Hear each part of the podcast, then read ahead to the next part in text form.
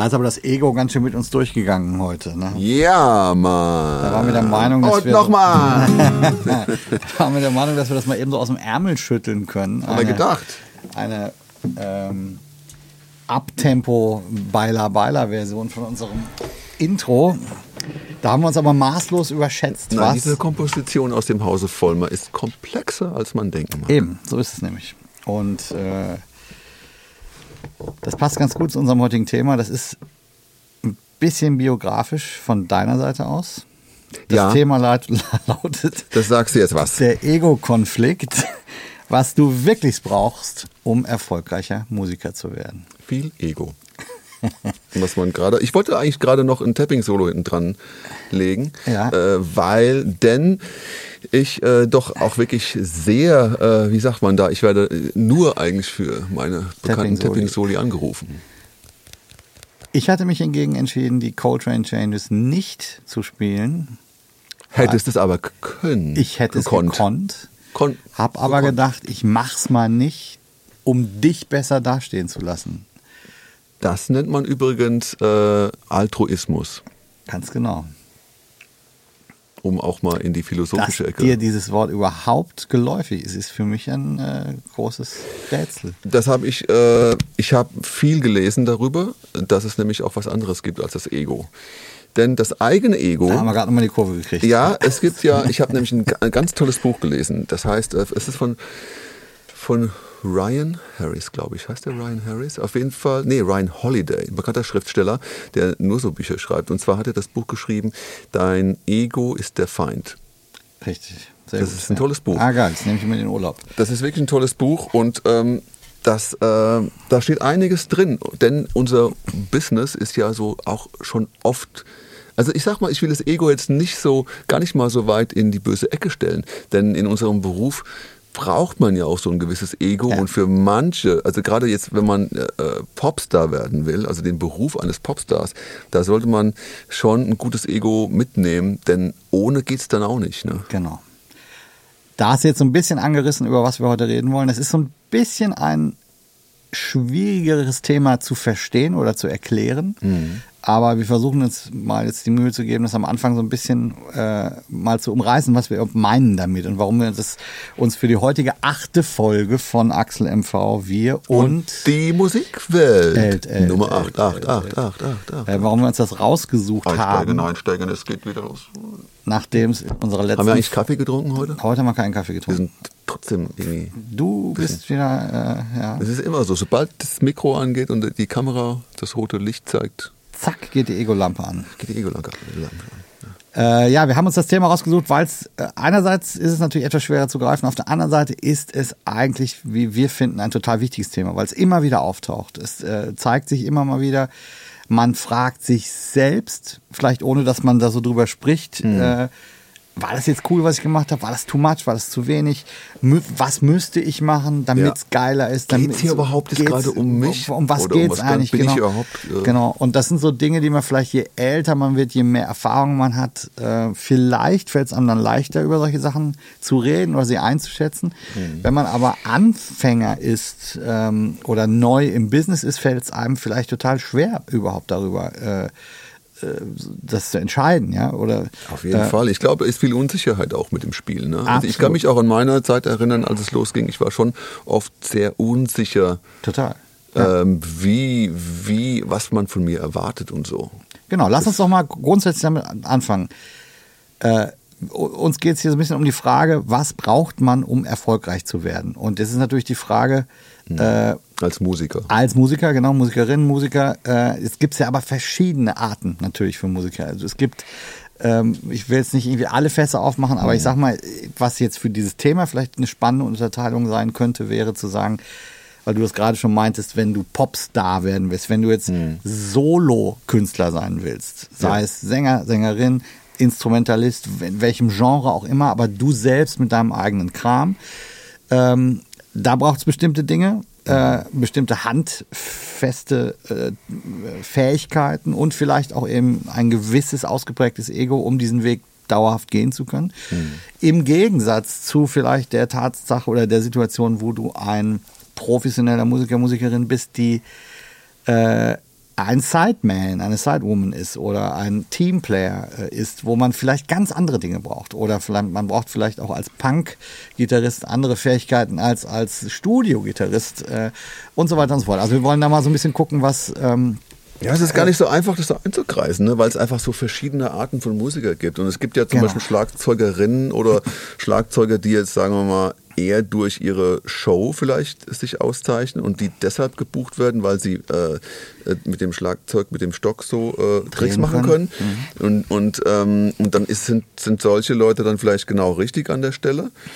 Ähm, und dann auf der anderen Seite gibt es halt äh, Musiker, die gar keine Show machen müssen, aber natürlich mehr Fähigkeiten vielleicht äh, ja, durch das Spiel überzeugen. äh, Fachinhalte irgendwie mehr äh, drauf haben müssen als jetzt vielleicht irgendwie Show-Elemente. Es ist halt einfach die Frage, wo ich spiele. Ne? Du hattest ja zum Beispiel so eine Band, die Clochards, da war beides irgendwie krass. Ihr habt total die Show gemacht, ihr habt äh, euch äh, verkleidet, ihr habt fast so eine Zirkusvorstellung auf der Bühne gemacht äh, mit extremer Show, aber ihr, ihr habt auch richtig gut gespielt oder ihr sp- Ne, der, der andere Teil der Band, der spielt ja noch weiter. Genau. Du bist ausgestiegen und, und äh, das sind ja richtig gute Musiker am Start.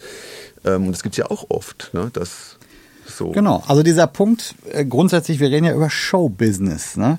Also äh, das würde ich jetzt auch mal grundsätzlich nicht nur im popmusikalischen Bereich sehen, sondern das kann man vielleicht auch grundsätzlich auf äh, den ganzen musikalischen Bereich übertragen. Es ist immer ein gewisser Part, ist auch Show mit dabei, es ist immer ein gewisser Part auch Charakter mit dabei von demjenigen, derjenigen oder denjenigen, die das ausüben, was die Leute begeistert. So, es ist immer eine Kombi aus allem irgendwie. Und ähm, vielleicht ist auch so ein bisschen dieses Thema, vielleicht fangen wir mal an, was braucht man denn wirklich, um überhaupt äh, so basic-mäßig äh, ranzugehen.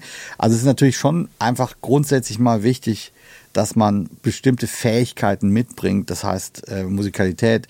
Im Idealfall jetzt, wenn du, wenn wir sagen, du willst vielleicht äh, erfolgreicher Profi-Musiker, Musikerin werden, ähm, ich würde jetzt mal nämlich dieses Singer-Songwriter, äh, Frontfrau, Frontmann-Ding mal außen vor lassen, sondern einfach mal gucken, was brauchst du, um Drummer, Gitarrist, Keyboarder, Bassist, Bläser äh, zu werden und im, äh, in dem Business bestehen zu können, sozusagen. Und da gibt es, glaube ich, grundsätzlich einfach ein paar Dinge. Das heißt, Basics, Notenlesen wäre sehr hilfreich. Äh, du kannst das studieren, du musst es nicht studieren, aber so eine gewisse äh, Fähigkeit an äh, Timing, Verständnis, an äh, zum Klickspielen, ähm, auch Harmonie, Theorie, Verständnis und auch das Hören von Harmonien, also so eine, eine solide Grundausbildung, die kann man sich selber zu Hause drauf schaffen über Jahre, die kann man äh, aber auch natürlich studieren. Ähm, das ist schon mal wahnsinnig hilfreich, wenn man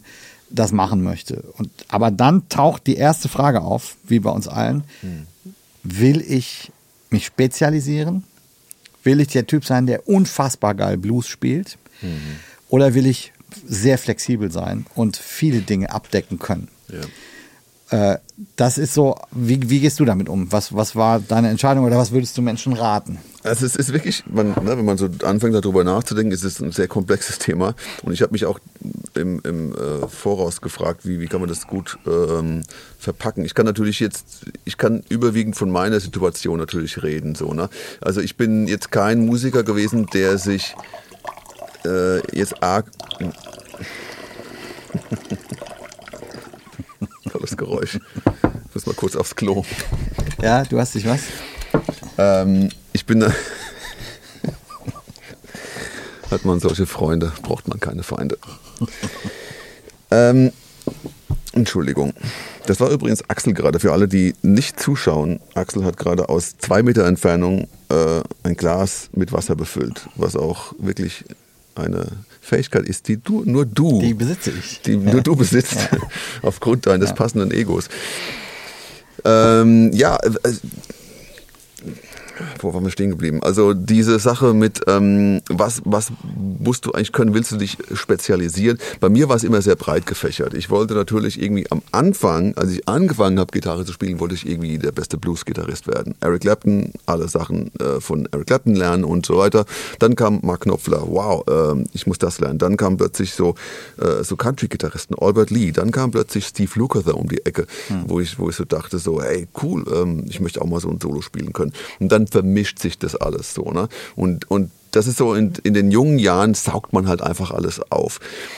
Irgendwann, wenn diese Zeit vorbei ist, kommt der Schritt, wo man sagt, okay, will ich vielleicht Berufsmusiker werden? Äh, Und dann ist es ja der Punkt, wo viele Leute sagen, okay, was was brauche ich da eigentlich alles? Okay, dann plötzlich sagen Leute, du musst Noten spielen lernen, so, weil ne, wenn du Fernsehjobs machen willst, dann musst du, musst du vom Blatt spielen. Okay, kann ich nicht, was mache ich? Okay, ich muss studieren, sowas in meinem Fall. Ich habe dann relativ spät nochmal angefangen, äh, Jazz und Popularmusik zu studieren, weil ich mir dachte, okay, ich bin auch ein großer Fan von John Scofield. Was muss ich denn können, wenn ich einen Song komponieren will, der so klingt wie John Scofield? Ich müsste mal äh, meinen Musikern ein Notenblatt aufschreiben dann geht's plötzlich los. Dann geht die große Welt, die große Tür auf des äh, Arrangierens. Jazzharmonik. Ich muss in der Jazz-Combo auch mal gespielt haben, um überhaupt mitreden zu können. Wenn die sagen, okay, ich spiele mal einen Swing. Was ist denn jetzt ein Swing? Habe ich noch nie gespielt oder so. Ne? Dann muss ich, äh, brauche ich ein gewisses, äh, so, ein, so, ein, so eine Werkzeugkiste an Fachinhalt, äh, den ich irgendwie mitnehmen muss, damit ich überhaupt mitreden kann. Genau, aber du hast jetzt, du hast ja im Grunde zwei Stadien beschrieben, die ich genauso auch bei mir wiedergefunden habe. Das eine ist erstmal, man macht ja erstmal was, weil man Bock drauf hat. Genau, so fängt es meistens fängt es meistens an. Es ist in seltensten Fällen, ist, wird jemand Profimusiker, weil äh, der Papa gesagt hat, du musst das werden. Sondern Gerade in Deutschland ist es eh so, lern erst mal was Gescheites, bevor du Musiker genau, eigentlich ist wirst. es ja ne? sogar andersrum, genau. Aber das heißt, eigentlich ist erstmal das Ding da, man macht, weil man Bock drauf hat. Genau. Und man macht das, worauf man Bock, man hört das, worauf man Bock hat. Das war bei dir Clapton und was du gerade gesagt hast. Mhm. Äh, und das ist bei ganz vielen so. Und wenn dann vielleicht dieser Punkt kommt, dass man sagt, jetzt schalte ich mal ein bisschen äh, die Birne an, überlege, was ist denn noch links davon, was ist denn noch rechts davon, da muss ich mich jetzt mal ein bisschen mit beschäftigen. Das ist vielleicht so dieser nächste Step. Ja. Ich würde es genauso auch beschreiben. Ich würde auch sagen, man kann, glaube ich, auch langfristig gesehen später nur darin wirklich gut sein, was man auch wirklich fühlt und äh, wo man mit groß geworden ist oder was man äh, worauf man richtig Bock hat. Weil diese Kombination, dass man das dann auch mit Emotionen spielt, mit, mit Leib und Seele spielt und, und dass die Leute das dann wirklich spüren und geil finden, was man macht, das ist immer in dem Bereich, worauf man, worauf man selber richtig Bock hat. Du kannst Ja. links und rechts davon abbiegen und sagen, ich mache ein bisschen äh, Klassik, ich mache ein bisschen Modern Jazz, in deinem Fall jetzt Schofield aufmachen, das Fass aufmachen. Äh, und man kann in diesen Bereichen auch sehr gut werden, definitiv. Ähm, aber grundsätzlich wäre so mein Rat, tu das, worauf du wirklich Bock hast, erstmal. Und natürlich, wenn du die Zeit hast und wenn du Bock drauf hast, auch dich ein bisschen stilistisch zu öffnen und die, den Werkzeugkasten der verschiedenen Genres mitzunehmen und, und zu verstehen und äh, in dein äh, Handwerk aufzunehmen, dann ist das allerdings sehr hilfreich. Also das ist zumindest eine Sache, die mir extrem viel geholfen hat, dass ich mich nicht verschlossen habe und gesagt habe, ich spiele nur Pop und Soul oder so, ähm, sondern bei mir war es eher, dass ich kam von der Rockmusik, von der Blues- und Rockmusik auf der Gitarre, habe dann erst mich mit, Jazz-Saxophon beschäftigt und habe dann erst so ein bisschen mal bei Fusion reingeschnuppert, äh, ein bisschen Pop, Soul, äh, dann und Modern Jazz, ein bisschen Traditional Jazz. Ähm, aber ähm, letztendlich ist es auf jeden Fall so, dass diese, wenn man Flexibilität an den Tag legen kann, ist es auf jeden Fall für eine professionelle spätere Laufbahn durchaus hilfreich, sage ich mal. Ich würde sogar noch einen Schritt weiter gehen. Ich würde sagen, man wird nur gut in Sachen, mit, äh, in, mit denen man sich auch beschäftigt. Ja. Weil wenn man Ja. natürlich Bock auf eine Sache hat, beschäftigt man sich mit der. Genau. Ich zum Beispiel hätte total Bock auf Bluegrass. Ich beschäftige mich damit aber zu wenig, bin aber auch nicht dementsprechend so gut wie jetzt jemand, der, Ja, in, der ständig macht, ja. der jetzt Ja. in Amerika äh, schon jahrelang in der Bluegrass-Combo spielt. Absolut, Also das genau. heißt, ich muss mich mit dem Thema intensiv befassen. Wenn Genau. ich zum Beispiel ein guter Blattspieler sein will, dann muss ich Jahre reinstecken und mich Genau. intensiv mit Blattspielen beschäftigen, damit ich da überhaupt irgendwie gut werden kann. Also am Ende kommst du immer an den Punkt, wo du merkst, okay, ich muss mich mit was intensiv befassen. Es gibt ja diese berühmte 10.000 Stunden Regel. Ne? Ähm, wenn man jetzt sagen will, ich will ein guter Gitarrist werden, sollte ich mich mindestens 10.000 Stunden damit befasst haben, um ein professionelles, äh, Ah, das ist ja. jetzt total ähm, äh, pauschalisierend, Mhm. aber äh, die, die Denke verstehe ich so ein bisschen, dass Mhm. man so sagt, okay, ich muss einfach viel Zeit investieren in eine Sache, Genau. ähm, damit die wirklich auf so einen Standard kommt. Und dann innerhalb diese, dieses, äh, in, also dieser, dieses Bereichs Gitarre spielen, äh, kann ich schon wieder Baustellen aufmachen. Genau. Ist die Frage, als äh, was für ein Gitarrist, was für ein Gitarrist will ich sein? Will ich der besagte Blues-Gitarrist sein, muss ich mich mit anderen Sachen beschäftigen, Genau. als wenn ich jetzt ein flexibler Studio-Player sein will, der äh, sauber auf den Klick spielen können muss. Mhm. Als Blues-Gitarrist habe ich vielleicht wieder ganz andere Qualitäten, Mhm. viel mehr Ton in Fingern vielleicht oder zumindest ist das vielleicht eher mal die, äh, sagen mal die Richtung, wo ich hingehen will. Ich brauche einen guten Ton, ich brauche dieses Blues-Repertoire, ich will, ich will bestimmte Gitarristen erstmal studieren, B.B. King, Eric Mhm. Clapton, Stevie Ray Vaughan, ich will wissen, wie die spielen, was, wie ist das Vibrato, wie ist die, die Phrasierung von so einem Blues-Gitarristen und was für, was für Licks spielt der, das Vokabular. Und dann, dann äh, kann man ungefähr sagen, okay, das ist jetzt ein guter Blues-Gitarrist, weil er sich natürlich äh, weil er bestimmte Klischees damit vermischt, was er für ein Charakter ist. So, ne? Genau. Das passiert ja dann. Aber ich habe es auch, um jetzt auch äh, mal ein bisschen auf diese Zielgerade zu kommen, oder was heißt Zielgerade, auf, das, auf den eigentlichen Inhalt, den, den, den ich jetzt so oder den wir jetzt so äh, anstreben, nämlich dass man sagt, okay, es gibt auf der einen Seite dein Ego, das sich beweisen will, behaupten will. Wenn ich ein guter Bluesgitarrist sein will, dann will ich die Leute beeindrucken mit guten Blues-Soli. Das, ist, das ist mein Ziel. Ne? Ich will einfach, dass man, boah, der hat einen Hammerton, das ist in the pocket, das Groove, das ist, das ist authentischer Blues. Ähm, ich kenne aber auch so gut die Situation, dass ich im Studio sitze und die besten Blues-Licks auspacke, die aber niemand braucht. Ja. Die Jungs bei den Clochards haben immer gelacht, weil, Ja. du, weil du es gerade sagst. Bei den Clochards, wir haben ja ganz viele verschiedene Stilistiken gespielt, aber wir haben keinen Jazz gespielt, sagen wir es mal so. Ja. Ne? Es war kein Ton Jazz dabei. Und ich habe aber Jazz studiert Mhm. zu dem Zeitpunkt. Habe auch ein paar Jazzbands gehabt, ein bisschen so, aber mit der Band haben wir keinen Jazz gespielt. Mhm. Und wenn wir dann Soundcheck gemacht haben oder wenn ich irgendwie, äh, keine Ahnung, im Studio irgendwie mal ein Instrument ausgepackt habe, Mhm. dann spielt man ja so gerade das, was man gerade so übt. Ne? So, das Mhm. ist halt bei jedem ja so. Ne? Und dann habe ich irgendwas gespielt, irgendwelche Halbton, Ganzton, keine Ahnung, Apparillos, Qua- äh, ne? und dann war immer so die Ansage, cool, dass du es jetzt spielst, weil nachher darfst du es ja wieder nicht spielen. Immer so die Nummer. irgendwie. Und das ist genau so ein Thema, äh, wie du sagst, der Bluesgitarrist, der will die ganzen Blues-Soli spielen. Äh, ähm, was ist denn, wenn der Bluesgitarrist zum Beispiel, eine schöne Geschichte, äh, Kirk Fletcher, kennst du? Kennen vielleicht viele von uns, ein hervorragender, geiler Bluesgitarrist aus, aus den Staaten Ja.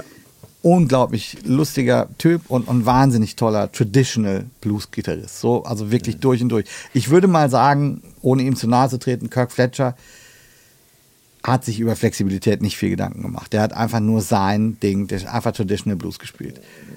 Wahrscheinlich. Wahrscheinlich, ne? Einfach, das finde ich geil. So, Kirk Fletcher wurde aber gefragt, um äh, bei Eros Ramazzotti eine Tour zu spielen, wo sonst immer Michael Landau gespielt hatte, glaube ich. Ne? Ja. Aus irgendwelchen Gründen konnte oder wollte der nicht und hat gesagt, ruf mal den Kirk an, das ist ein cooler Typ. Ich weiß nicht, wie es passiert ist, aber auf jeden Fall Wahrscheinlich so ungefähr. egal. Und dann musste plötzlich Kirk Fletcher bei Eros Ramazzotti spielen, wo man eigentlich Tapping-Soli mit irgendwelchen EMG-Pickups und äh, Tremolo-Gitarren hört und es steht plötzlich ein Typ mit einem Twin und einer äh, halbakustischen Bluesgitarre da. Das passt so gar nicht zusammen irgendwie. Lustig, dass es trotzdem stattgefunden hat. Wenn man bei YouTube mal sich ein paar Sachen anguckt, dann gibt es dann so Eros Ramazzotti featuring Kirk Fletcher von der Eros Ramazzotti Tour, wo, wo sie dann so Traditional Blues, ein Feature-Stück für ihn machen, wo er Traditional Blues spielt, Okay. ohne Gesang. Und danach kommt dann wieder Senza una Donna oder keine Ahnung. Das ist nicht, das ist nicht Eros, aber egal. andere. Der andere. Aber lustig, wie das dann doch manchmal funktioniert. Aber ich komme darauf deswegen, weil nämlich die Frage ist, wenn du nur Blues spielen kannst und so das Ego hast, ich will mega geil Blues-Solo spielen, mhm. und dann stehst du plötzlich bei Eros Ramazzotti und musst den ganzen Abend eine Rhythmusgitarre spielen und darfst nur ein einziges Blues-Solo spielen, mhm. hält dein Ego das aus? Mhm. Wirst du dann wahnsinnig? Ärgerst du dich? Willst du an jeder Stelle drückst du dann noch einen Blueslick rein? Oder ja. bist du so zurückhaltend und schraubst dein Ego zurück und sagst, ich bin hier, um Eros Ramazzotti zu spielen. Das, äh, ja, das ich, ist ja die Frage, wie geht man mit seinem eigenen Ego um? Genau. Das, das, muss sich dann jeder, die Frage muss sich dann jeder selber stellen halt als Gitarrist. Ne? Bin, das hat auch viel mit Unterforderung zu tun. Ja, genau. Unterforderung. Also in dem Sinne ist es ja so, okay, ich könnte jetzt äh, Zeug spielen, das mir auch gefällt, darf es aber nicht. Jetzt Butter bin, ich der Richtige, bin ich der Richtige für den Job. Wird dir bei Gregor Meiler auf der Bühne langweilig? Darfst du mich auch fragen, die Frage. Bei Gregor wird mir es nicht langweilig. Nee, ich habe bei Gregor immer. Aber du hast doch bei Gregor, also wenn ich das von außen mal betrachtet sehe, es gibt natürlich verschiedene Programme. Du hast so drei, vier Solo-Spots, ja. wo du äh, sagen kannst, hey, guck mal, blondes Mädel, erste Reihe, wie geil ich Gitarre spielen kann. Was ich ja immer mache. Ja, aber das ist so, du hast, sagen wir mal, netto hast du vielleicht drei Minuten am mhm. Abend, wo du ein bisschen benden kannst und deine Haare ein bisschen so öffnen kannst und so ein bisschen auf Show machen kannst. Ansonsten bist du da, genau, mein Ding. Äh, bedienst du sehr, sehr geil, aber nicht äh, im Fokus, weil immer der Typ, wer, der, wer ist der, Gregor Meile. Gregor Meile. Meile, der steht vorne. Du bist Zeitman. Was macht das mit deinem Ego? Ist das cool für dich? Ähm, naja, ich meine, die Sachen, die ich nicht spiele, wenn ich ein Solo spiele, die sind ja auch wichtig. Ne? Und äh, ich, dann ist es dann natürlich immer so, dass ich dann ähm, den Anspruch habe, ein guter Rhythmusgitarrist zu sein.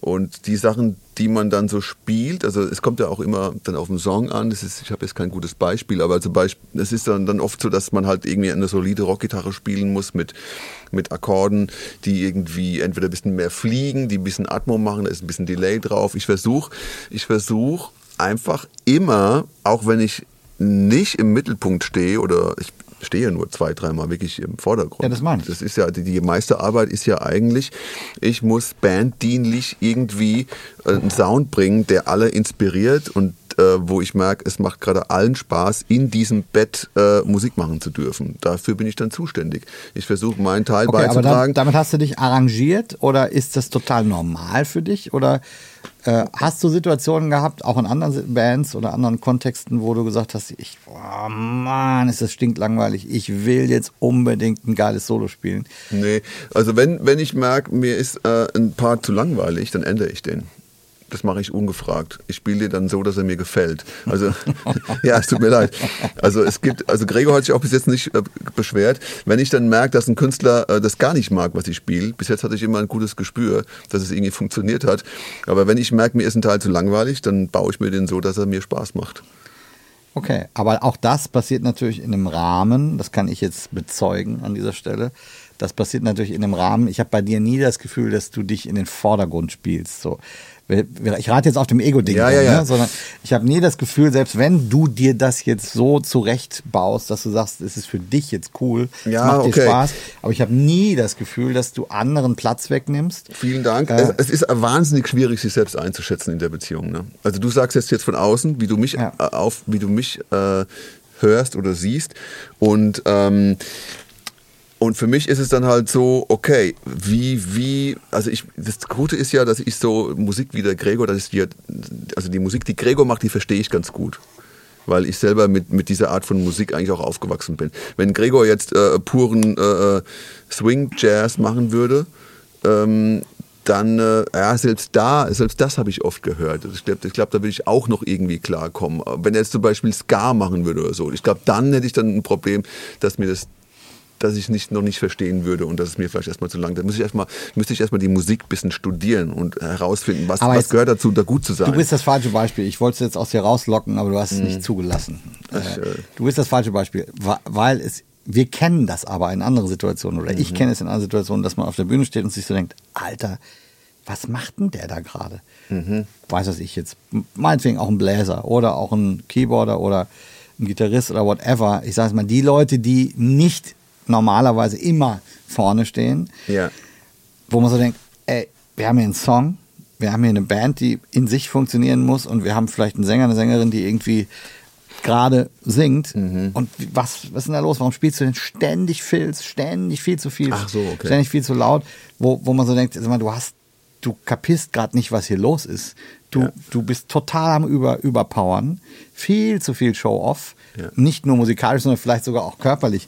Ich reagiere da auf solche Sachen relativ allergisch, sage ich mal. Wenn, wenn jemand irgendwie zu krass performt, Ja. obwohl der Sänger, der Frontmann das nicht tut, sowohl körperlich, bewegungsmäßig als auch musikalisch zu viel spielt, ähm, wo man so denkt, ach krass, okay, das kann man jetzt sagen. Man könnte demjenigen jetzt sagen, hör mal, du, äh, das ist nicht geil, du machst zu viel. Du bist ein Top-Musiker, also du spielst toll, aber du machst zu viel Ja. in dem Moment. In dem Fall ist Äh, es nicht gefragt. Dann. aber sobald man es sagen Oh, muss, ist ja schon eigentlich äh, so die Frage im Raum, wäre es nicht cool, wenn, wenn der Charakter es selber merken würde, dass äh, da gerade zu viel Selbstpräsentation äh, Präsentation am Start ist. Ja. Das ist bei dir glücklicherweise nicht nötig und das ist aber auch einer der Gründe, warum viele Leute zum Beispiel das geil finden, wenn, wenn du äh, spielst, meiner Meinung nach, weil es A, da sind wir so bei den Grundthemen, das haben wir eben übersprungen, finde ich. Zuverlässigkeit, Professionalität, geile Sounds am Start haben, sein Equipment im Griff haben, die richtigen Instrumente zum richtigen Zeitpunkt zu zücken, das ist natürlich ein Erfahrungsschatz und so. Das ist so mal, glücklicherweise in unserem Umfeld ist es so Usus, dass einfach mal man gut klingt, man nicht einfach den Amp auf 10 dreht, obwohl man eigentlich auf 3 schon zu laut ist, so die, diese ganzen Dinger. Und dann darüber, wenn man das mal schon alles als professionelle Basis hat, sozusagen, pünktlich da ist, äh, sogar auch noch ein cooler Dude ist. Das ist ja das Nächste. Manchmal Was bei ist mir jetzt nicht der Fall ist. ja, leider nicht, aber schön, dass du es selber anerkennst. Ähm, dann gibt es manchmal halt einfach den Punkt, dass man sagt, okay, das ist alles da, aber leider äh, dieses sich mal unterordnen können, Teamplayer sein, am Instrument und auch Backstage, so diese Kombi aus beidem, das ist ja eine Sache, die, die das ist total schwer. Äh, du kannst sagen, spiel mal einen Fiss an der Stelle, ist eine Sache, aber zu sagen, sei doch mal Teamplayer, ist relativ schwer, den Leuten äh, das zu fordern, wenn man es nicht von Haus aus vielleicht schon ist. Absolut, das ist genau das Thema halt, ne? weil ich meine, ich glaube, es gehört schon ein bisschen Erfahrung dazu, ähm, mit der Zeit auch so herauszufinden, wer spielt eigentlich gerade in dem Song die Hauptrolle. Ne? Das ist halt eigentlich immer der Sänger. Die Gitarre, ich habe mal vor kurzem einen schönen Satz gehört, ich glaube, es war von Tom Bukovac, die Gitarre ist ganz oft da, um den Sänger ein, einzurahmen. Und ich finde, äh, die, die Kunst, einen Sänger einzurahmen mit der Gitarre oder mit dem Harmonieinstrument, muss jetzt nicht unbedingt die Ja. Gitarre sein. Ne? Ähm, die Kunst ist wirklich ähm, oft den Sänger oder die Melodie, das, die der Sänger singt, zu unterstützen in dem, was du spielst und nicht natürlich davon abzulenken. Das ist ja schon mal so die Hauptaufgabe von uns. Wenn wir, wenn wir zusammen im Studio sitzen, das geht dir ja auch oft so, ähm, es geht halt einfach ganz oft darum, dass, dass wir halt einschätzen müssen, wo ist die Hauptrolle Ja. gerade und ähm, wo bin ich jemandem im Weg. Das, ist, es ist, das hat eine rhythmische, äh, eine rhythmische Natur, es hat eine harmonische Natur und es hat eine dynamische Natur ähm, und eine geschmackliche, also was für ein Sound passt da gerade und so weiter. Also das, ist eine ganz, das sind ganz viele Ebenen, die da zusammenkommen. Und ähm, das ist auch der Grund, warum ich das Thema machen wollte. Äh, es gibt immer wieder Musiker, ähm, wo ich einfach merke, okay, ähm, da ist es noch nicht so weit, weil, weil jemand einfach ähm, versucht, sich ähm, zu, zu beweisen auf der Bühne. Er versucht halt allen zu zeigen, okay, ihr müsst auf jeden Fall, ihr habt euch für den Richtigen hier entschieden, denn ich bin verdammt gut und ich zeige das euch jetzt gerade. Äh, und irgendwann, äh, irgendwann macht man das halt nicht mehr. Also ich habe das wahrscheinlich auch lange gemacht. Ich, äh, ich, ich kann mich selbst noch an Situationen erinnern, wo ich auch irgendwie im Proberaum saß und mich dabei erwischt habe, wie ich einfach die ganze Zeit schnelles Zeug spiele. Und dann kam jemand mit einem Notenblatt vorbei, hat mir das hingelegt und dann war in meiner Ecke dann auch Ruhe. Ruhe. Weil ich kenne es ja von mir auch, Ja. dass ich anfange einfach, äh, ne, Alex Höfgen checkt mir einen Kaffee ein und ich Aber- spiele schnelles Zeug und es ist einfach nicht. Ich bin ja auch Gitarrist. Insofern kann ich alle Sachen, die du sagst, nachvollziehen. Ja. Ich muss sagen, das ist da, finde ich, sogar noch.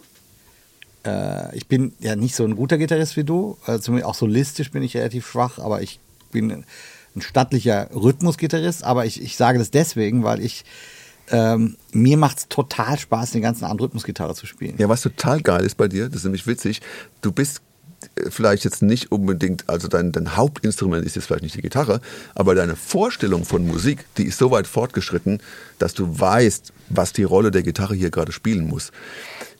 Ähm, das finde ich immer interessant Ja, ja, bei, einem, ja. bei einem Menschen, der, der äh, ein neues Instrument spielt oder, oder zumindest ein ja. Instrument, das nicht ein Hauptinstrument Ja. ist, dass man trotzdem das Gefühl hat, wow, das ist aber echt solide, weil der einfach ähm, mit seiner Vorstellung von musikalischer, musikalischer Gewichtung in der Band Ja, ja, genau. oder mit, mit einer Gewichtung von einem Sound oder was das Instrument für eine Rolle spielen muss, schon so weit ist, dass, dass das einfach total stimmig klingt. Aber danke, aber ähm, mein, was ich, was ich sagen will, ist, ich kann den ganzen Abend Rhythmusgitarre spielen und nicht im Vordergrund stehen, kein einziges Solo spielen äh, und habe trotzdem total Spaß und be es befriedigt mich als Musiker. Ja, auf Äh, jeden Fall. Das geht mir aber auch so. Eigentlich mehr, als wenn ich Saxophon spiele. Beim Saxophon ist es so, ein Saxophon ist ja ein Melodieinstrument Ja. in erster Linie und man, jeder, den man fragt, Saxophon, ja, das ist doch hier Soloinstrument, bla. Ja, ja. Ob du jetzt Jazz oder Pop oder whatever spielst, ist doch immer das. De, de, de, ja, de, de, genau. Und. Tina Turner und Coltrane oder whatever. Aber äh, Im Satz eine ganz Dann- andere Aufgabe dann. genau. Ja. Wenn ich mit dem Gregor unterwegs bin, in vielen Pop-Situationen, habe ich zwei Saxophon-Soli am Abend. Und das sind zweimal 16 Takte so. Ja, ne? du gehst dann vor und machst richtig Alarm und so. Und Genau, und auch da, was macht man in den 16 Takten? Mache ich da alles, was ich kann. Ja, klar. Und jedes Tapping-Ding, was ich auf, auf der Gitarre, ne? oder spiele ich halt einfach einen Song, den ich ist schönes Solo? Fragezeichen, ne? Oh, Wie, wie befriedige ich mich selbst und mein Ego damit? Weil nämlich den Rest des Abends spiele ich manchmal gar nichts, Mhm. weil einfach Bläser nicht immer stattfinden. Während du den ganzen Abend Gitarre schrubbst, äh, stehe ich sicherlich mal die Hälfte des Abends rum. Ne? ich da einen gewissen Neid raus. Und dann ist, dann spiele ich häufig im Satz mit drei anderen Jungs. Warte mal, ich lerne jetzt Saxophon. Und das ist nämlich nochmal ein Thema, weil nämlich im Satz zu, mit, ob es jetzt zwei, drei oder fünf, whatever Bläser sind, da hat Ego nichts verloren. Ja. Da geht es darum, wir müssen zu dritt oder zu fünf, wie auch immer, Gut. so klingen wie eine Person. Ja. Eigentlich müssen wir so wie ein Ding klingen. Wenn da einer meint, er fände es jetzt geil, lauter zu spielen Hm. oder irgendwie noch hier noch ein Schlenker oder irgendwie nur, weil er jetzt gelangweilt ist oder weil das Ego ihm sagt, ich würde jetzt gerne, dann ist die gesamte Nummer äh, Bullshit. Dann, Ja, das dann, klingt auch total komisch und es sticht dann so komisch raus. Ganz genau, genau. Und das heißt, das heißt, ich finde eigentlich, dass man mit der Gitarre, mit der Aufgabe, die die Gitarre in einer popularmusikalischen Situation hat, Mhm. fällt es mir persönlich, wird es mir eigentlich leichter fallen, den ganzen Abend Spaß zu haben, sage ich jetzt mal so, irgendwie. Und, ähm, und dann ist aber grundsätzlich die Frage, wie viel Ego bringt man ja überhaupt mit?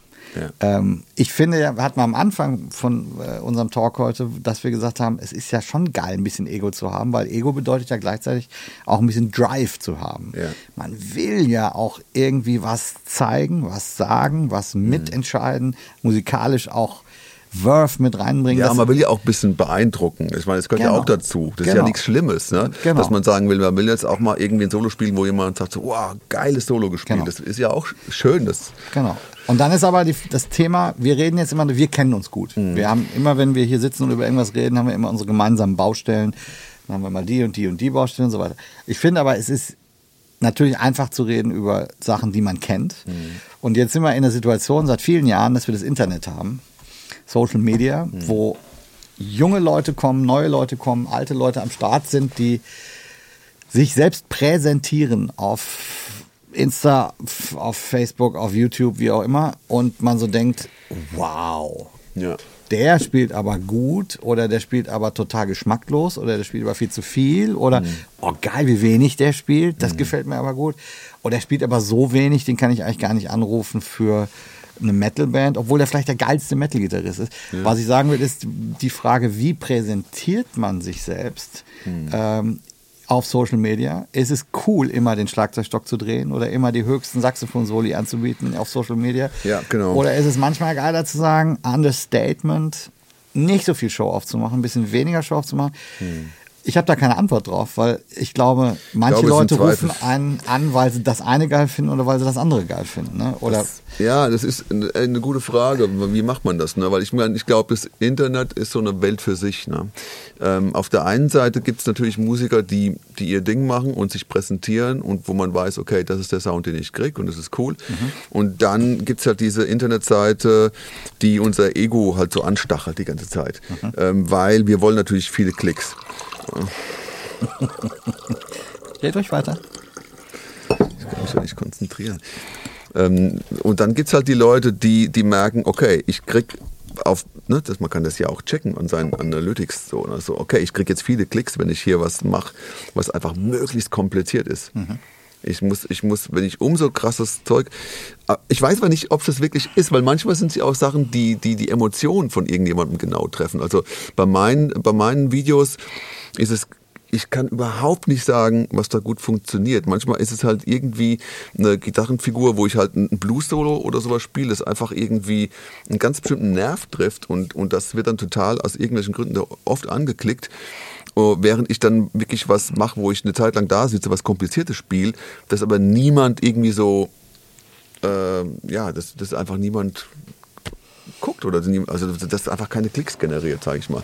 Ich finde ich finde es total schwierig einzuschätzen. Ich sage jetzt was ganz Blödes. Ja.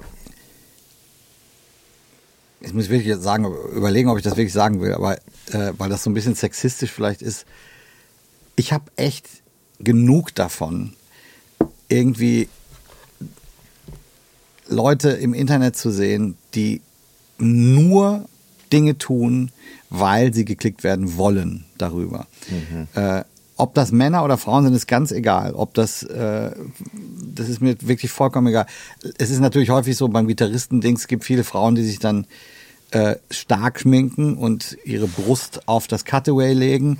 Äh, Das, es soll echt nicht irgendwie doof klingen, aber man Ich kann, weiß, meinst, man kann ja. sich ja dann Ja. mal unten die Kommentare äh, durchlesen, dass die Hälfte der Kommentare ist nur über die Brüste der Frau Mhm. und nicht wie geil sie Gitarre spielt. Manche spielen tierisch Gitarre Mhm. äh, und bei Männern genauso. Ähm, das habe das hab ich ein Problem im Internet. Grundsätzlich finde ich das nicht so geil. Ich Mhm. Das finde es viel geiler, wenn grundsätzliches man Problem, was, was überhaupt mit dem, also da kommen wir jetzt, das ist natürlich ein großes Thema, weil man, man, man kommt jetzt, äh, was ist, was, oder wie hat sich das Bild der Frau entwickelt? Ne, da, ist, da, kommt, da macht Mhm. man einen Riesenfass auf, ne, von wegen Sexismus. Äh, Gerade die Schauspielbranche hat ja, ja, Ja, eine genau. ganz schlimme Vergangenheit, Ja. wo, wo ich auch oft mit, jetzt mit meiner Frau drüber rede, dass das äh, Thema längst überfällig ist, äh, Diversität und so weiter. Und das Bild der Frau ist eigentlich komplett verschoben. Und äh, der berühmte Begriff, auf den man immer wieder kommt, ist Sex Sales. Ne? Ja. Und das ist leider ein großes Thema unserer Marketingwelt. Und ich ähm, und es ist auch ein Thema, das unsere Wahrnehmung, auch die Wahrnehmung von Männern komplett verschoben hat. Ja. Ähm, und ich glaube, da sind wir an einem Punkt äh, äh, der Geschichte auch jetzt erstmals, wo sich das jetzt so langsam äh, zu verändern scheint, Mhm. dass es nicht nur darum geht und dass man auch genau dagegen was tun muss, dass eine Frau immer auf eine ganz bestimmte Art und Weise dargestellt werden Genau. muss, damit Aufmerksamkeit entsteht. Es gibt wunderbar, Also- es gibt so tolle äh, äh, Kolleginnen, die, die wunderbar sich präsentieren und wunderbare Sachen im Internet machen. Das, also nicht, dass wir uns hier falsch verstehen. Ne? Äh, Stehe ich total drauf, auf viele, viele Dinge. Ähm, aber ich Das frage heißt jetzt auch nicht, dass eine Frau immer mit einem Rollkragen nein, nein, rumlaufen nein, gar muss. Ne? Das ist ja Nee, auch Quatsch. Aber aber ich stelle mir selber auch die Frage, ähm, wie, weil wie präsentiere ich mich musikalisch ne? Äh, im Internet? ja, so. dasselbe gibt es ja auch bei Männern. Ne? Also, Genau, genau, äh, absolut. Ich meine, das ist jetzt nicht nur, aber die Frau ist schon überwiegend, als wurde schon überwiegend dafür instrumentalisiert auf Plakaten, damit sich irgendwas gut verkauft. Also da kommt man immer, man kommt immer wieder dahin zurück. Aber das ist eigentlich ein komplett anderes Ja, Thema, anderes anderes Thema. Fass. Aber so ein bisschen diese Ego-Thematik in puncto, wie präsentiere ich mich im Internet, ist ja schon so eine Sache. Also, Ja. weil Flitzefinger-Gitarre und krasse äh, 20-sekündige Drum-Sequenz und ein super schnelles, krasses Saxophon-Ding Mhm. sind natürlich Dinge, die lassen sich sehr, sehr gut konsumieren. Äh, äh, Ja. Bei YouTube Shorts, äh, irgendwelche Vertical äh, Ja, Video. aufgrund der Länge dann, Aufgrund der Länge, weil es einfach so bam, zack, zack, zack, schnell, schnell, schnell, hoch, hoch, hoch. Schnell die Reize Spannung, beanspruchen. Boah, der spielt aber geil, die spielt aber geil. Wow. So, und ähm, das sind Dinge, die mich zunehmend wenig interessieren, muss ich sagen. Das, ja, weil es immer dieselbe Kerbe trifft halt auch. Genau. Und ich, ähm, ich persönlich würde aufgrund dessen auch nie einen Kollegen anrufen oder nie einen Kollegen buchen. Aber natürlich ist es schon so, ich, ich befinde mich ja auch im Internet und, und scrolle und sehe Dinge und ich, ich kriege natürlich schon auch den Eindruck von demjenigen. Wenn ich jetzt von einem Drummer immer nur äh, Frickel, Frickel, Frickel, Frickel sehe, mhm. dann ist das natürlich so ein bisschen die Schublade, in die ich unbewusst, äh, obwohl ich es nicht möchte, ja. äh, ihn, äh, ihn oder sie einordne. Äh, und mhm. die Frage ist, glaube ich, so ein bisschen, wie geht man damit wirklich bewusst selber um? Ähm, will man diese Attraction erzeugen äh, und dann Leute auf seine Pages ziehen und dann dort vielleicht auch mal ein paar andere Sachen zeigen?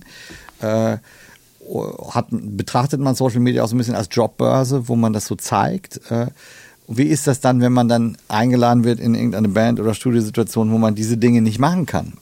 wo man andere Sachen. Das ist nämlich genau der Punkt. Ne? Das ist ähm, also, weil das ist das, das ist ja das, was, was dann passiert. Ähm, ich ich kenne nämlich auch das Phänomen. Wir hatten auch irgendwann mal eine Session gehabt, wo wo ein Bassist, äh, glaube ich, war es, oder es war ein Gitarrist, ähm, äh, zu einer Session kam äh, und und er wahnsinnig gut gespielt hat, aber ähm, dann war der Klick in einer ganz bestimmten Geschwindigkeit äh, und er musste nur Achtel spielen, das hat dann nicht so gut funktioniert. Mhm. Wo, ich, wo, ich dann, wo ich dann auch für mich selber dann irgendwann mal gemerkt habe, klar, ich kann auch bestimmte Sachen besonders gut, ähm, an manchen Sachen muss ich halt echt noch krass arbeiten und umso mehr man natürlich als Musiker macht, desto mehr lernt man sich selber kennen ja. und weiß, wo muss ich dran arbeiten, ja. weil bei mir, ich habe dann ganz irgendwann gemerkt, okay, ich kann, ich kann hier tolle Country League spielen, ich kann tolle Blues Leagues und kann damit Leute beeindrucken. Plötzlich kommt ein Produzent und sagt, ja, du hast jetzt hier, äh, du hast hier oben so einen Dreiklang gespielt, kannst du die mal eine Oktav tiefer spielen? Mhm. Äh, und kannst du den nochmal umkehren, dass die Terz oben ist? Mhm. So, und dann kommt plötzlich der Punkt, wo man, wo man merkt, okay, jetzt, jetzt bin ich komplett gearscht, wenn ich meine Dreiklinge nicht kann. Ja. Simple, ja. bescheuerte Dreiklänge. Ja, genau. Jetzt bin ich komplett gearscht, wenn ich einfach nicht zu einem Klick gerade Achtel spielen kann. Mhm. Ich bin einfach gearscht. Mhm. Die denken sich dann so, okay, äh, ich habe jetzt hier einen Typen gebucht, also der, im Internet hat er unfassbar geil gespielt, aber das hat bei dem Song gar nicht funktioniert, mhm. weil ich einfach Weißt du was? Das nicht kann. Du postest immer den Tom Bukovic zum Beispiel. Ne? So, Bukovac, ja. Genau. Und mhm. was ich bei dem total geil finde, dass da nichts made up ist. Mhm. Der nimmt das Ding in die Hand und es klingt manchmal auch gar nicht so geil, super produziert und, und irgendwie, jetzt mhm. habe ich einen wahnsinnig krassen Mix oder so. Sondern ich habe ähm, bei dem immer das Gefühl, immer wenn der spielt, der spielt einfach so, wie er spielt.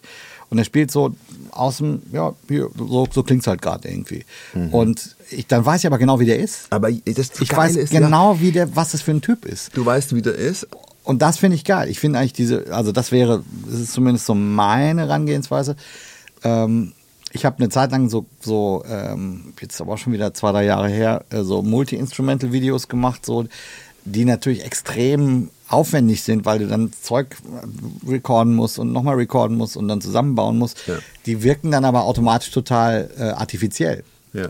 weil sie eben nicht im Moment passieren, sondern weil man halt Overdub-mäßig was macht. Mhm. Äh, das finde ich auch cool, ab und zu mal sowas zu machen, aber mhm. äh, eigentlich ist äh, mein Ding immer mehr dahin zu kommen, zu sagen, ey, das landet im Internet, was mhm. ich gerade gemacht habe. Einfach kurz hinhalten, spielen, bam. Weil davon kriegen die Leute eigentlich den krassesten Eindruck, mhm. was man kann, wie man klingt, äh, so, und wenn da zwei, drei falsche Töne dabei sind, ist total egal für mich. Es ist eher so, mhm. äh, und deswegen auch so Live-Mitschnitte sind für mich immer total interessant von Leuten zu hören. Mhm. Äh, wie klingt es live? Wie klingt die Band live? Wie klingt der Gitarrist live? Wie klingt der Drummer live? Und ja. das sind eigentlich die Dinge, die mich viel, viel mehr interessieren. Ähm, als diese Show-off-Internet-Kultur. Äh, so, weiß mir. Ja, ich, ich, es ist einfach, man kommt irgendwann an den, an den Punkt, wo man merkt, ähm, es gehört halt mehr dazu. Ne? Also es gehört halt mehr dazu, äh, immer das zu spielen, was ich gut kann. Weil ich meine, das machen wir alle gern. Wir, wir ruhen uns gern auf dem aus, was wir gut können. Mhm. Und ich, ich stelle mich da selbst dazu. Mhm. Wenn ich mich an meine Gitarre setze und dann, dann nehme ich ein paar Licks und spiele die und spiele erstmal Zeug, wo ich mich wohlfühle und, und weiß, ähm, ah, das kann gut, das klingt auf jeden Fall schon mal gut. Mhm. Jeder rutscht in diesen Fehler. Also ich würde es nicht als Fehler bezeichnen, aber ich, es ist eine Eigenart, ein Muster, in das wir immer mhm. wieder reinrutschen. Und dann fange ich an, ähm, äh, gerade gerade wenn Leute, oder du kennst diese typische Situation, du gehst in ein Musikgeschäft, spielst eine Gitarre an und dann kommen plötzlich Leute und hören dir zu. Das, als junger Typ war ich immer mal wieder so. Mhm. Und dass ich dann halt gedacht habe, oh, jetzt muss ich schon ein bisschen zeigen, was ich kann und so. Und dann spiele ich mal ein paar coole Sachen. Und dann, dann, dann packe ich natürlich aus, was ich gut kann. Ähm, aber irgendwann kommt natürlich der Punkt, äh, wo du dann da sitzt in deinem Kämmerchen und überlegst, okay, wenn ich jetzt heute den ganzen Tag das spiele, was ich gut kann, dann werde ich ja dann nicht. Ist der Tag ganz schön kurz. Dann ist der.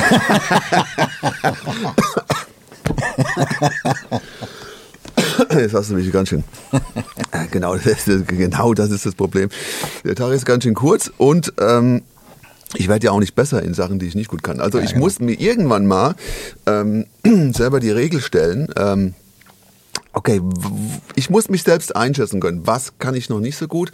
Und wo lernt man das besser, als ja. äh, wenn jemand Fremdes zu dir kommt und sagt, spiel mal das und du sagst, oh, oh das fällt mir jetzt aber schwer. Ja. Und genau dieses, dieses, diese, dieses Erlebnis brauchst du, dass du plötzlich Sachen kennenlernst, die du in bestimmten, du musst aus, aus deiner Komfortzone raus. Und das habe ich zum Beispiel irgendwann mal auch schmerzhaft gelernt, im, ähm, gerade jetzt so bei so Sachen wie Sing mal einen Song, da habe ich natürlich dann ganz schnell dann gemerkt, so, okay, ich muss an bestimmten Sachen arbeiten, die ich noch nicht gut kann. Mhm. Ich muss Blatt spielen, viel öfter machen. Ich, da bin ich einfach, ne, das mhm. habe ich einfach nie so gut gemacht. Ähm, und ich muss an Sachen arbeiten, ähm, die, die, wo ich merke, okay, ich, ich ähm, komme hier oder ich brauche hier zu lange. Ich brauche entweder zu lange, mhm. zum Beispiel um alle Dreiklänge schnell zu finden, ich brauche da gerade zu lange, oder um alle Noten auf dem Griffbrett zu finden, ich brauche dazu zu lange, äh, weil man hat ja nie Zeit. In mhm. so Produktionen hat man nie Zeit. Es muss alles immer schnell gehen. Und wie kriegst du das hin, dass es schnell geht? Du musst einfach dein ganzes Zeug mhm. können und, mhm. und schnell finden. Du musst deine Noten schnell finden auf dem Griffbrett. Du musst alle Dreiklänge Moll, Dur, vermindert, übermäßig. Basics äh, quasi. Die Basics, du musst ja. die Basics einfach schnell abrufen können. Und ich kann nur jedem Gitarristen oder Saxophonisten oder Pianisten sagen, ähm, ähm, so diese Basics, die müssen zuerst mal da sein. Diese kleine Kiste, oder vielleicht auch, eigentlich ist es ja eine, schon auch eine massive Kiste, äh, die, die, die ist eigentlich so Grund, Grund, äh, das ist so ein Rucksack, den du immer dabei haben musst, damit du einfach schnell da was rausholst, wo du dich drauf ja. verlassen kannst. Ja. Und, und, und dann nebenbei versuche ich natürlich Sachen zu machen, die, die äh, auch irgendwie ähm, ja besonders an dir sind. Zum Beispiel, ich hatte immer irgendwelche Country Leaks, weil ich viel Country Musik gemacht habe und äh, konnte halt irgendwie schnell so Country Leaks abrufen oder so. Und ich kann dann kann auch mal ein, ein, ein, eine schöne Melodie, ein Blues Solo oder so und kann auch mal, wenn es sein muss, ein schnelles Rock Solo spielen. Mhm. Wobei das, wobei es da andere gibt, sagen wir mal, die die noch viel mehr so, so, so Metal-Rock-artige, schnelle Sachen gespielt haben und Sweeping-Techniken und so, wo, die mich auch oft, äh, da habe ich einfach nie viel gemacht in der Richtung. Ich habe jetzt mhm. keine, keine äh, Rockband gehabt, die oft sowas gemacht hat. Und du bist ja immer, das ist auch wieder der Punkt, du bist ja immer in Sachen gut, ähm, äh, in denen du dich, in die, in, die, in die du viel Zeit investiert hast. Ja. Wenn du jetzt äh, jahrelang mit einer Countryband auf Tour warst, dann wirst du auch ein paar Country-Licks drauf haben. Wenn du jetzt jahrelang in einer Gypsy-Band äh, Jazz äh, mhm. gespielt hast, dann wirst du wahrscheinlich da mehr Erfahrung haben, wo mhm. ich jetzt gar keine Erfahrung habe zum Beispiel. Ne? Und das ist immer wieder der Punkt so. Und, und Aber hast du denn, ähm, wenn ich da einhaken darf, wir reden jetzt immer so über Skills und wie, wie eignet man sich die an und jetzt ich mache das jetzt nicht so. Ähm, sehr gut, sehr zurückhaltend. Pfui. Ähm, Sorry. Wir haben jetzt viel über Skills geredet, wie man sich die Sachen aneignet, wie man sich dann wohlfühlt in Situationen. Mhm. Ähm, ich will jetzt mal auf diese Ego-Thematik zurückkommen. Dann hat man Sachen geübt, dann weiß man jetzt, ich kann das und das kann ich ja. oder so, da fühle ich mich ganz wohl mit dann will ich das ja vielleicht auch mal zeigen mhm. in irgendeiner Form. Ne? Wo, wo zeige ich das denn? Ja. Zeige ich in meiner Band, in einer anderen Band, wo ich eingeladen werde mhm. oder auf Se zum Beispiel Sessions. Ne? Mhm. Weiß, Sessions gibt es ja nicht so viel, aber äh, es gibt viele so Jazz-Sessions, Blues-Sessions und das ist ja vielleicht so ein Thema, was man als Student dann auch mal immer macht. Es ist eigentlich ganz einfach. Ich oute mich, ich habe ich hab immer Jazz-Sessions gehasst. Ja, ja weil es nie für mich in seltensten Fällen war es gute Musik. Mhm. Es war häufig, eigentlich nämlich in vielen Fällen war es Show-off ich will mich zeigen, ich will mit Ellbogen zeigen, Ja, das wie, ist so die Natur. wie schnell und wie hoch ich spielen kann. Natürlich ist es eine, eine Spielwiese, auf der man sich ausüben kann, austrainieren kann und ich denke, es kann ich mal Fehler machen, Standard spielen, die ich noch Mhm. nicht kann oder ich habe was vorbereitet, ich muss das ja auch mal anwenden können. Klar hat das auch geholfen, ich habe das auch häufig gemacht, aber ich muss sagen, für mich war da immer zu viel Ego am Start. Man hat zu viel Ja, gezeigt, viel, also Mhm. Und ich auch selbst. Ich, also ich nehme mich da selber nicht, nicht, nicht aus. Ich habe auch dann, wenn ich die Sachen geübt habe, dann habe ich die auch gespielt. Bam, habe ich so Mhm. Aber das liegt doch oft daran, dass man als junger Musiker irgendwo raus muss. Ne? Ja. Und dass man vielleicht noch gar keine so eine Jazzband hat, mit der man regelmäßig spielt. Ja. Und dann geht man auf Jazz-Sessions, weil man Genau. irgendwo versuchen muss, sich selbst kennenzulernen. Ja, genau. Ich will wissen, wie resoniere ich mit meinem Publikum, wie resoniere ich mit, mit der Band, mit der ich spiele. Irgendwo muss es ja, irgendwo muss es ja ausprobieren. Ja, genau. Und das Genau. passiert halt auf Jazz-Sessions oft und ich finde es auch vollkommen okay. Es ist da so eine Spielwiese und, ähm, und, und, und irgendwo, ich habe das früher auch, ich, ich bin auch auf Jazz-Sessions gegangen. Ich hatte eine sehr witzige Erfahrung. Ich bin mit meinem Gigbag und meiner Gitarre in den Jazzkeller in Frankfurt gelaufen, als ich angefangen habe äh, zu studieren. Ich war, glaube ich, zwei Jahre bei der äh, Frankfurter Musikwerkstatt, habe dann studiert und dann bin ich dann in den Jazzkeller rein und habe mich hingestellt und mir gedacht so okay ich werde jetzt mal gucken äh, wenn wenn die jetzt Out of Leaf spielen oder äh, Blue Bossa und so dann werde ich mal fragen ob ich mitspielen darf und so ne und ich habe glaube ich ich habe glaube ich vier Lieder zugehört und bin einfach wieder heimgefahren Warum? ich bin einfach heimgefahren ich war so eingeschüchtert ich dachte ich ich bin ich werde werd da nie auf die Bühne gehen da haben halt die Oberchefs gespielt Ja. also Frankfurter Jazzkeller Ja. da war ich war ich war da war glaube ich ähm, wir waren also ich kenne ich kenne die Musiker jetzt selbst nicht aber es waren halt wirklich Typen die da oft Jazz Session spielen. Das war wirklich so äh, fernab von von von dem was ich äh, äh, drauf hatte schon äh, so ne? und dann, ich bin einfach heimgefahren. Und dann gab es aber andere Sessions. Dann gab es zum Beispiel das äh, 603 QM in Darmstadt. Mhm. Das war eine ganz tolle Session weil das war Die ähm, war ganz anders von vielen. Ne? weil- Ja. ja, ich, zumindest habe ich mich da ein bisschen wohler gefühlt, weil dann da, da konnte man auch mal auf die Bühne gehen und, ma, äh, und man hat sich nicht gleich gefühlt wie, ähm, ja, du spielst jetzt das ein Lied, aber dann ist es besser, wenn du wieder von der Bühne gehst, weil wir haben noch andere Leute, die wirklich spielen können. Also Ja, vielleicht ja, gehst genau. du dann. So, ne? Und, und, und also zumindest war das das Gefühl. Und da habe ich dann immer, äh, da habe ich dann öfter auch mal äh, äh, gespielt und äh, da ist ja auch, da gab es dann auch mal so Blues-Sessions, wo jetzt eine halbe Stunde auf, äh, auf E ein Blues gespielt wurde. Ne? Da hat, und dann hat man dann irgendwie dann doch mal gesagt, okay, vielleicht ist es gut, mal einen Standard zu spielen und ein bisschen Jazz-Repertoire auszupacken und so. Das fand ich dann schon cool. Es gibt eine Story, ich weiß nicht, ob ich das mal erzählt habe. Es gibt eine geile Session in Barcelona. Die ist immer montagsabends oder dienstagsabends auch so ein Kellerclub. Äh, und da war ich mit Christoph Moschberger, als wir da mal irgendwie einen Gig hatten, äh, sind wir ein, zwei Tage früher hingeflogen, wollten auf die Session gehen. Einfach mal gucken, wie sind die Leute da drauf, was wird da so gespielt, wird da äh, War das am Anfang deiner Jazz-Dings oder war, war dir da schon ein bisschen nach dem Studium oder eher so am Anfang? Das war nach dem Studium schon. okay, ja, da habt ja. ihr schon ein bisschen Erfahrung mitgebracht. Ja, also, also ich konnte schon spielen, so, ne? Äh, und dann sind wir da rein und es war ganz spannend, weil A, war das ein hippes Publikum. Da waren jetzt nicht nur äh, so Nerd-Musiker da, sondern es waren einfach sehr viele Leute, waren so 300 Leute im Club irgendwie. Und es war aber auch eine ganz andere Session, weil es nämlich einen Moderator gab, quasi einen MC, der diese Session geleitet hat und so ein bisschen dirigiert hat. So, jetzt, du spielst jetzt, jetzt kommt das. Und es war so eine Mischung aus Jazz, aus RB, aus Hip-Hop. Ja, cool. Äh, und es waren irgendwie zwei Drummer auf der Bühne, die sich so abgewechselt haben. Und, und es war total abwechslungsreich. Du hast mal irgendwie ja, eine Hip-Hop-Nummer gespielt und dann es kam plötzlich wieder ein Swing, äh, Standard. Und es war total vielseitig dadurch. Und das war eine spannende Geschichte. Cool. Das fand ich nämlich, da, da hat man sich so gefühlt wie, cool, da ist alles möglich und das ist jetzt nicht so, es wird nur das eine gemacht und wenn du das nicht kannst, äh, bist du ja nicht gern gesehen irgendwie. Ja, ja. Ähm, das war, das fand ich total cool. Äh, ich habe nur leider beim Aufgang auf, auf die Bühne vorne ein Stück vom Zahn rausgeschlagen. Das hast du mal erzählt. Und äh, war, war dann so etwas, und jetzt Saxophon Solo. das war nicht so geil. Der Moment Ach, war nicht so schick, aber egal.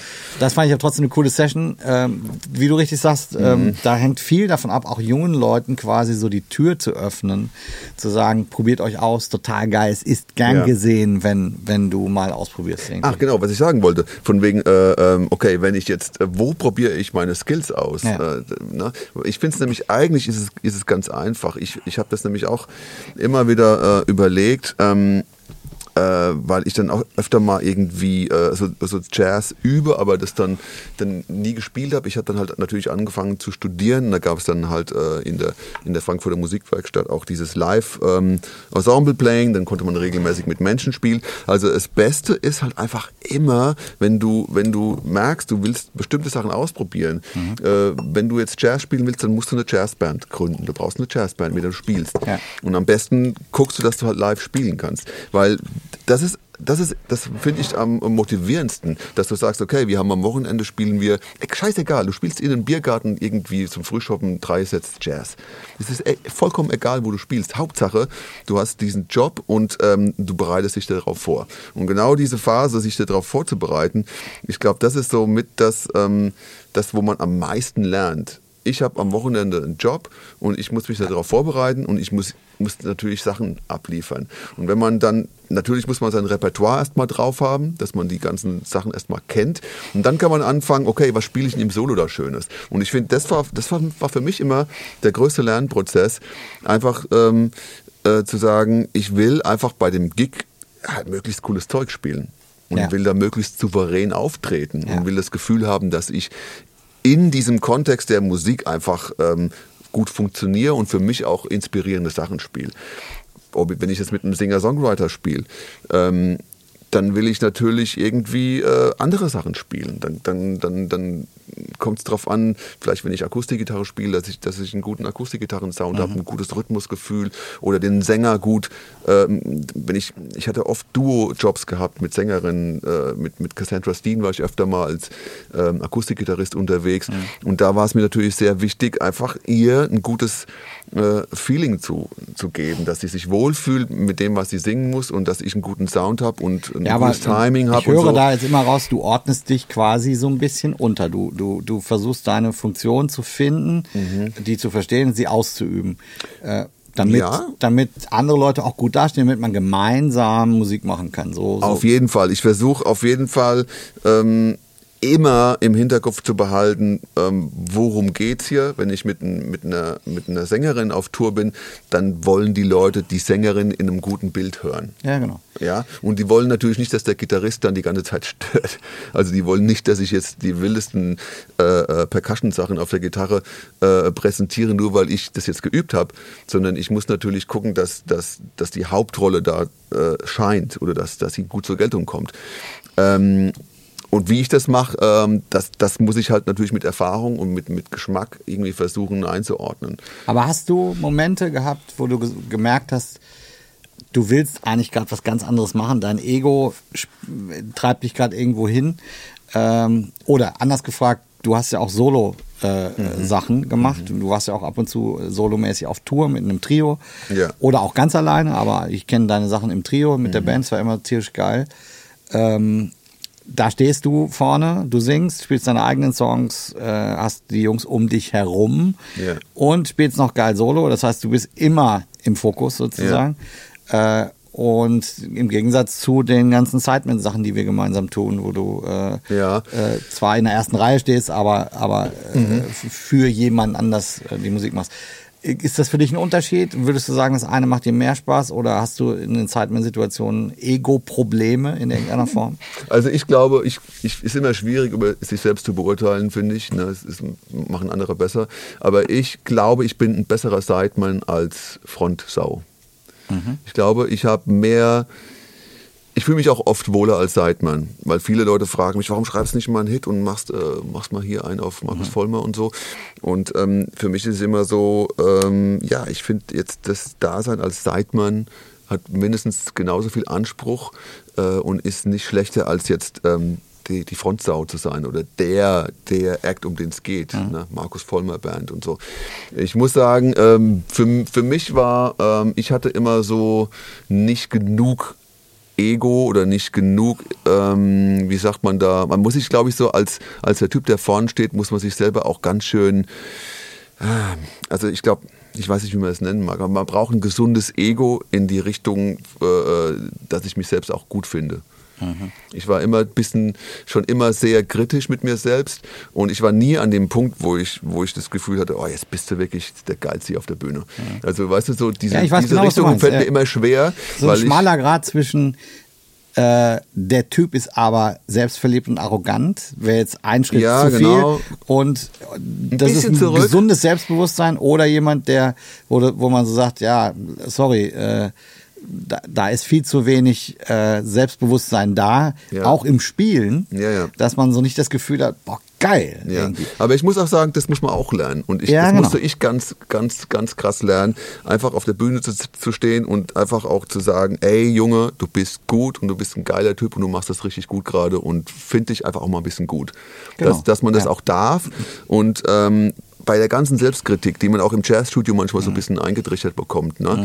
ähm, ohne jetzt da irgendjemandem die Schuld zuzuweisen, aber Mhm. man trichtert sich das ja auch selbst ein bisschen ein, weil man, weil man versucht selbst immer möglichst ähm, äh, ähm, wie, wie, wie, ja, kritisch zu sein mit dem, was man spielt. So. Mhm. Und man ist manchmal überkritisch. Und man darf bis zu einem gewissen Punkt auch mal sagen, ey, ich finde mich jetzt auch richtig geil. Ja. Äh, solange das nicht überhand nimmt und das, man Das dann die anderen ich- nicht mehr sieht. ist Das halt- finde ich ja das Schöne auch in, in, in einem Bandkontext, wenn äh, junge Bands entstehen, die vielleicht alle auch schon irgendwie Skills haben, wenn es Mhm. ein Trio, Quartett, wie auch immer, die alle irgendwie handwerklich nicht schlecht Mhm. sind. Wenn da so ein toller Banddrive entsteht, weil man Bock hat, miteinander zu spielen, weil Mhm. man zusammen die Songs geschrieben hat, weil man äh, irgendwie merkt, boah, wir haben eine Magie miteinander, wir haben irgendeine Chemie Ja, miteinander. das spürt man ja auch. Das dann. spürt man dann, genau. Und in dem Kontext dann so eine, so eine gewisse ähm, Wir sind geil äh, Stimmung zu haben, bis hin zu einer gewissen Arroganz. Zum Beispiel äh, ähm, Noel und Liam Gallagher, ne? also Oasis ist für mich so ein krasses Beispiel. Äh, Dirty Drecksboys, äh, die irgendwie geil, äh, okay, singen und Gitarre spielen konnten, sind ja keine Überflieger, so, also rein handwerklich gesehen, aber die haben halt toll miteinander Songs geschrieben und, und, und geil miteinander funktioniert. Und dann klar war da auch dann Alk und Koks im Spiel und, und die haben massive äh, äh, Starallüren und Selbstüberschätzung und Ego-Scheiß. Aber das hat ja auch eine gewisse Magie nach außen dann, äh, weil, weil die dann, fuck you, wir sind die Besten. Und so spielen die auf der Bühne auch. Und das hat, das, das ist ein Sendebewusstsein, was Vielleicht dadurch brauchst du die, genau die Energie auch dann, dass bei Rock am Ring genau so eine Erscheinung auf die Genau, Bühne kommt. Ne? genau. Oder auch zum Beispiel, ja. ich habe lange jetzt ein Interview äh, gelesen oder ein bisschen verfolgt, der Sänger von, äh, äh, wie heißen sie denn jetzt? Äh, Kings of Lean. Äh, Ist Mhm. ja so eine drei Brüder plus ein weiterer Musikerband, die äh, ist ja auch Rock und Südstaaten und irgendwie Raw und, Mhm. und, und dieser geile Stimme und es hat ja auch so eine, das braucht ja einen gewissen Mut, um Mhm. so Musik überhaupt zu machen. Und die ja dann auch, der hat so ein bisschen über Depressionen, über Drogen, über, äh, wir- eigentlich vertragen wir uns gar nicht mehr miteinander, nur was Musik machen ist geil. Mhm. Äh, aber trotzdem ist es geil, wenn wir zusammen auf der Bühne sind, da funktionieren die Egos dann, aber off, offstage funktionieren die Egos nicht. Mhm. Ja, so, genau. total problematisch das ist, manchmal. Das ist problematisch, weil ich glaube, manche Künstler ähm, vergessen halt auch so ein bisschen, dass es gar nicht so um sie geht. Ne? Also wenn du, ich glaube, wenn du auf der Bühne äh, das Gefühl hast, du bist äh, jetzt äh, der große Star, den alle anhimmeln und das mit durch dein Leben nimmst, dann hast du, glaube ich, eh ein Problem.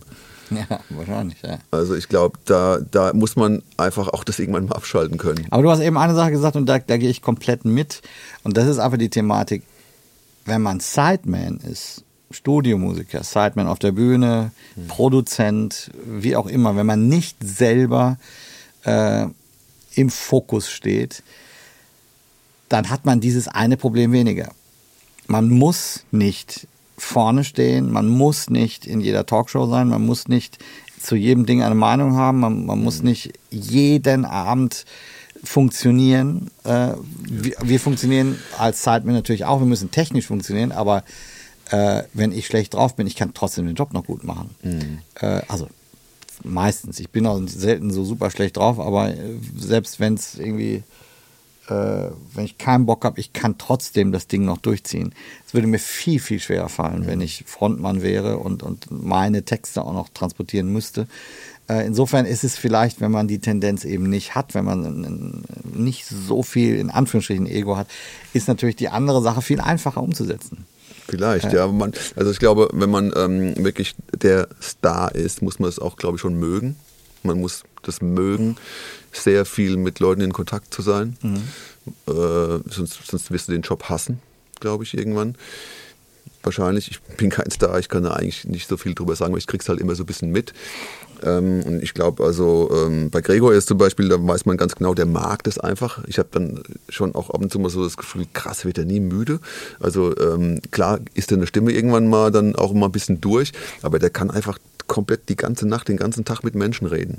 Der ja, ist einfach der ein sehr, gerne, ist gerne Entertainer. Ja, auf und, jeden und Fall. Und das ist halt so, ja. ich meine, klar, wir kennen jetzt Gregor halt auch sehr ja, gut, deswegen reden wir auch oft über ihn, aber es gibt auch andere Künstler, wo ich einfach merke, die, die, die, die ziehen sich lieber zurück, die mhm. mögen das nicht so gern und die strugglen damit so ein bisschen, dass sie immer in, im, im Fokus stehen. Genau. Das gibt es nämlich auch und ähm, da, da, die verhalten sich dann dementsprechend vielleicht ein bisschen anders oder haben ihre Schutzmechanismen und so. Ne? Und bei mir, ich merke es auch, ich bin ich, äh, ich, ich kenne beide Seiten so ein bisschen. Ich mag es gern, wenn ich einfach rausgehe und mit Leuten in Kontakt bin, die mich inspirieren oder die, die mich fordern vor allem auch, wo ich merke, okay, ich, ich, äh, ich, ich lerne jetzt wieder was, weil wenn ich jetzt den ganzen Tag allein in meiner Bude hier sitze, dann bin ich ja nur mit mir konfrontiert. Mhm. Ne? Aber ich mag beide Seiten irgendwie gern. Aber ich glaube, wenn man jetzt permanent äh, beansprucht wird von außen, ähm, das kann dir schon ein bisschen die Energie ziehen mhm. äh, und dann braucht man wieder ähm, braucht man wieder ein bisschen Pause und so. Ne? Aber für mich ist es trotzdem so, jetzt je mehr wir darüber reden, egal ob wir über die Frontpositionen reden oder über die Sideman-Positionen, Ego hat eine Faszination für den Außenstehenden, mhm. für den Zuhörer, für die Zuhörerin oder Zuschauerin, wie auch immer. Das Ego hat. Als Show-Element vor allem, ja. Ja, und aber auch als, äh, ich finde den Typen oder die Band faszinierend, wie auch immer. Ja. Und genauso, aber auch, ich finde den Gitarristen faszinierend oder ich mhm. finde den Saxophonisten faszinierend in unserem Fall. Ist, ja? Ja. Ähm, wenn, also das ist zumindest mein Ding, ich versuche in den Momenten, wo ich jetzt meinen Spot habe, da wo mein Ego mal ran darf, ja. sozusagen. Mhm. So versuche ich mein Ego im Griff zu haben, wenn man das irgendwie so sagen kann, dass ich es an den Momenten rauslasse mhm.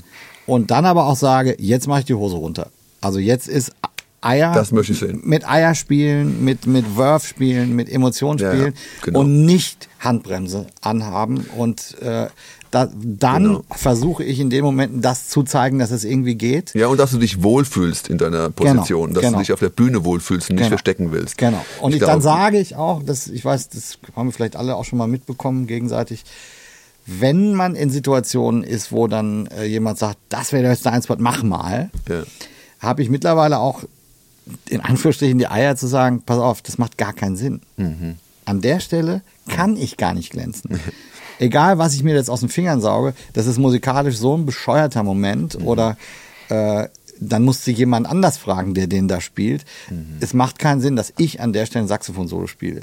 Ähm, lass uns das so und so und so ändern oder lass mich doch bei der Nummer an der Stelle spielen, mhm. weil da weiß ich, das kann ich gut bedienen oder da macht es überhaupt musikalisch viel mehr Sinn, das zu machen. Ähm, auch dieses Ego zu haben, zu sagen, stopp, macht keinen Sinn, lass uns an einer anderen Stelle machen, damit es dann äh, eine Wirkung aus, äh, hat irgendwie.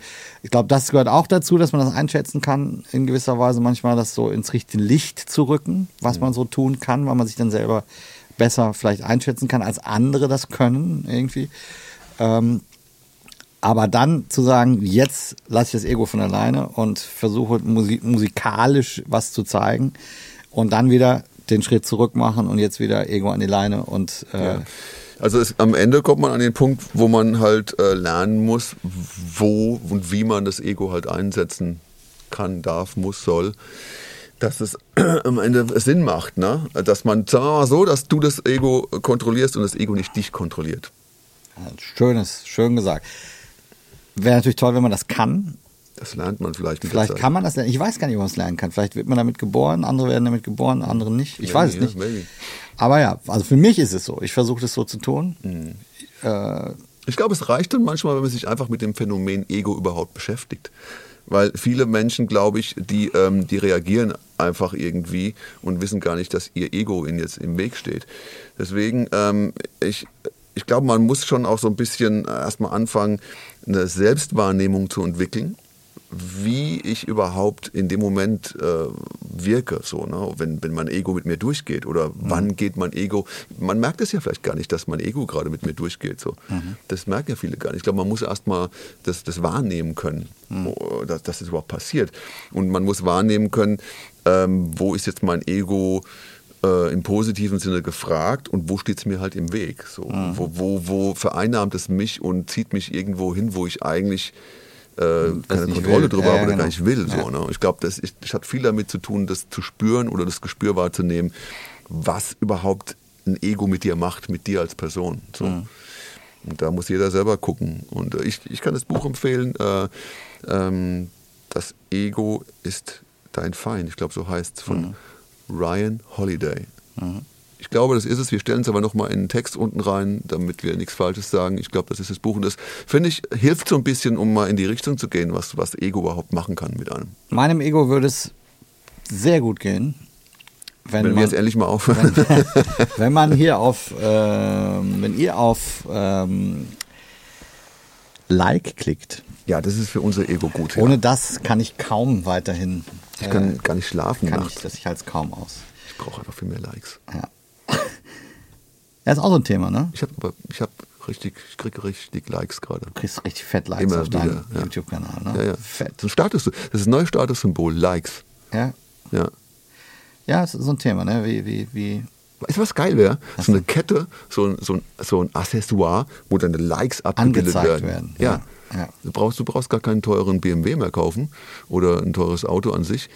Du ziehst einfach deine Like-Kette an. Und jeder sagt, du ist aber ja, ist ein bisschen so. Ist genau so, ist, funktioniert das mit dem Ding. Ich nee, aber Spaß beiseite. Äh, followt uns, klickt uns, teilt uns, äh, wenn euch das gefällt. Heute war es mal so ein bisschen eine äh, ein bisschen tiefgründigere Rutsche, habe ich den Eindruck, im Vergleich zum letzten Mal, wo wir eher über über Schlagzeuger geredet haben. Nerv, ja, auch. das kann ja gar nicht tiefgründig sein. Jetzt spielt man äh, eine Musik auch noch, oder? Ja, was ganz tiefgründiges. Danke für eure Zeit aber fürs Zuhören. Nicht überschätzen wie zu Beginn. Jetzt machen wir es mal wieder im, äh, in dem Bereich, den wir wirklich auch können, oder? Wir machen es jetzt mal so ein bisschen langsam. Ego-mäßig. Emo. Emo. Emo-mäßig. One, two.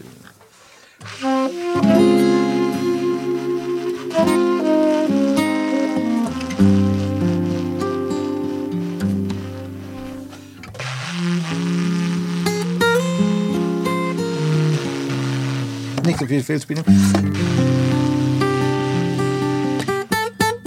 Zu viel Ego.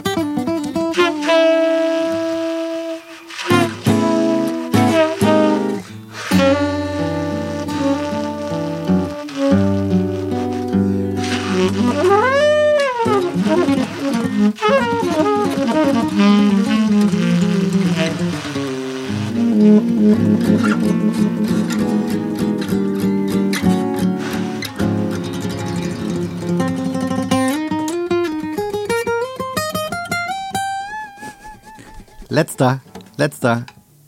B-Moll, Major, Kreuz 11. Was?